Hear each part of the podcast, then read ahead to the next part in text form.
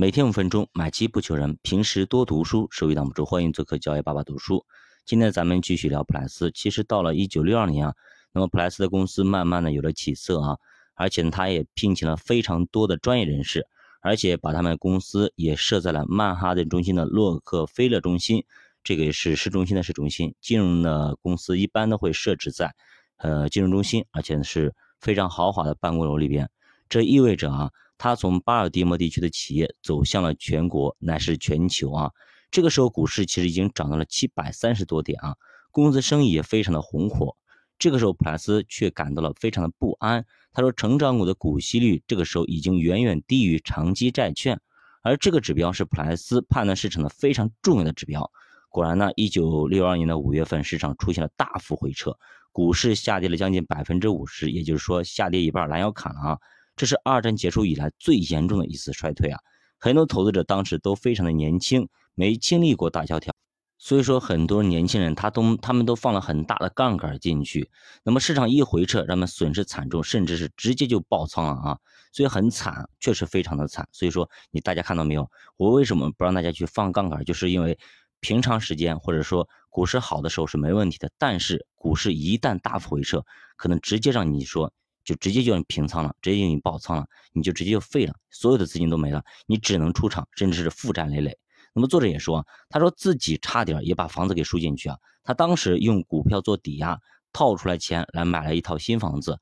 股市下跌，他没办法追加抵押，所以银行呢要收房。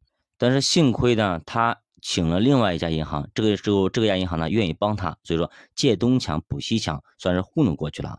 那这里我提一嘴啊，其实呢，我在那个十万人的大群里，包括身边的有些朋友啊，他们说，哎，现在股市行情这么好，对不对？因为它是在底部嘛，那我加杠杆去买可以不可以啊？很多人说，那我银行的利息那么低，比如银行的信用贷款，对吧？有些可能到三点八，对吧？那么现在房贷都要五点多了，对不对？那三点八的这样的一个利息，我把它给借出来，我买入股票，我放个两年，到时候再赚一倍或者赚个多少，我拿出来。到时候呢，我年化做到百分之二十好了，对吧？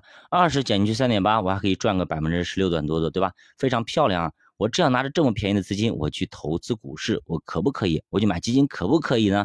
那么看似是非常的合理啊，但是大家明白没明白一个道理？什么意思呢？就是我们拿资金出来啊，我们借出来的钱啊，我们放进去放个两三年、三年，对吧？一般股市放个三五年，你肯定是可以可以赚钱的，年化百分之十不难的。但是呢，很多人因为他没在银行。待过，或者说呢没有借过这个钱，他不懂什么个意思呢？因为这个钱，假如你借出五十万出来，对吧？你买个基金没问题，哎，到时候它涨了，那么你再拿出来，然后卖掉还还贷款，你还可以赚钱。但是呢，这个资金啊，我们一般借的信用贷款，它是一年一周转的，什么意思？比如说你借出来五十万，对不对？到今年年底的时候啊，就一年以后啊，你要把本金五十万全部还进去的。就是说，你开始每个月还个利息没问题，但是先息后本，一年要转一次。比如说你借五年没问题，五年呢，但是每到一周年的时候要转一次，你这五十五十万要拿出来的。那这个时候银行让你拿出来五十万要还过，要结清，然后呢再把它拿出去借出去是可以的。但是这个时候你把它放进基金里面，放进股票里边了，这个时候呢股票大跌。甚至还损失个百分之二十到三十，甚至五十。这个时候你会卖掉股票来去填这个空吗？你即使卖掉了，也不够还那个五十万的，对吧？那这个时候该怎么办？你就非常非常的被动，对不对？